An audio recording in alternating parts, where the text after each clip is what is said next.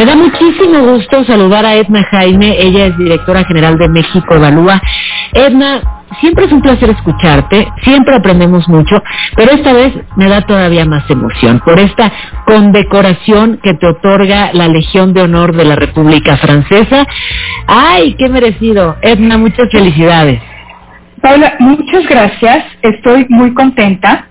Mira, decía yo en el discurso, eh, cuando en la ceremonia, cuando me entregaron esta condecoración, que pues sí la recibo eh, como un reconocimiento a mi persona, pero sobre todo pues al trabajo de tantas organizaciones de sociedad civil que hacen tanto por este país.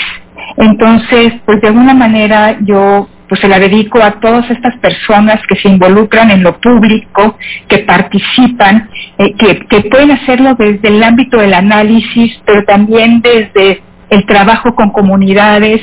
Me parece que aquí está la reserva de esperanza para no solamente para el país sino para el mundo entonces pues ese fue uno de los énfasis que, que hice a recibir esta condecoración Paola. Entonces, muy, muy contenta, pero sobre todo creo que es un reconocimiento a la sociedad civil en este país. Uy, tan atropellada recientemente o tan atropellada durante esta administración. Edna, preguntarte sobre eh, lo que es el foro de, país, de París para, digamos, los distraídos y lo que estará ocurriendo en estos eh, próximos días. Paula, mira, es un foro que lanzó el presidente Emmanuel Macron en 2018.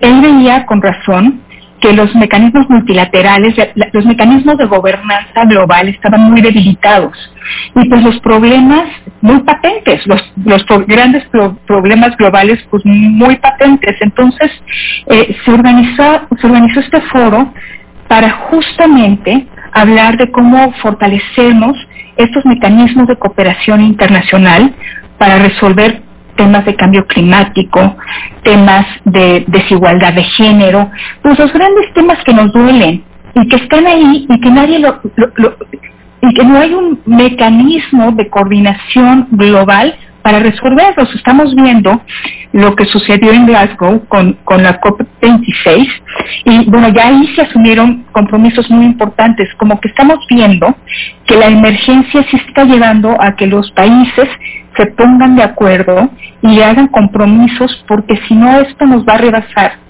Es lo mismo con el tema de mujeres, es lo mismo con temas de ciberseguridad, es lo mismo con temas de gobernanza en la salud.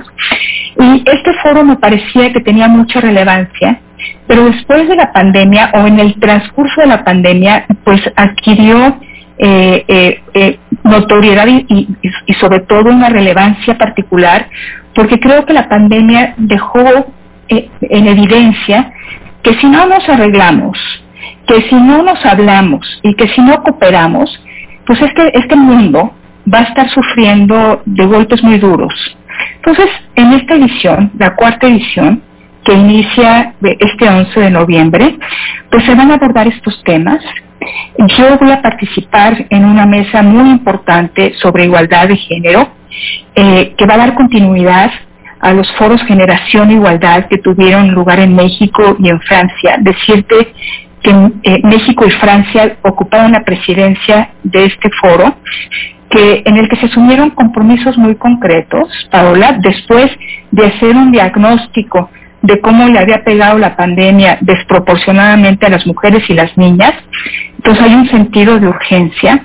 Se plantearon temas bien importantes en este foro Generación Igualdad y voy a estar en una mesa de lo más interesante con mujeres muy prominentes, eh, tanto del sector privado como de eh, organismos internacionales, eh, mujeres que ocupan puestos en, en en cargos públicos en distintos países, este grupo multiactor y diverso, que pues esperemos eh, nos digan cómo nos estamos organizando y cómo se van a implementar las, las acciones y los compromisos del Foro Generación Igualdad.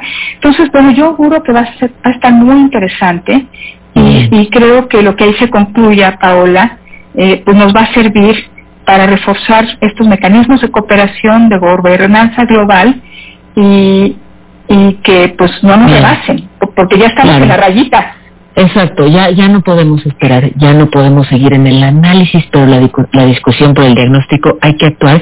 Y qué importante esto que destacas, eh, sí, hay que, hay que trabajar unidos, no apostarle a la división, a la polarización, porque los retos son enormes y divididos no vamos a ser capaces de encararlos, así de claro, hay que construir paz y hay que hacerlo todos de la mano. Edna, te agradezco muchísimo, vamos a estar atentos a lo que arroje este, el foro de país y pues reiterarte la felicitación por este tan importante reconocimiento, la condecoración de la Legión de Honor eh, de Francia con el grado de caballero por tu liderazgo como vicepresidenta del Foro de París sobre la paz.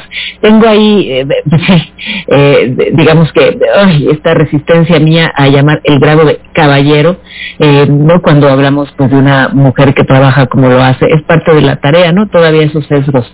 es parte de la tarea. Que toca impulsar.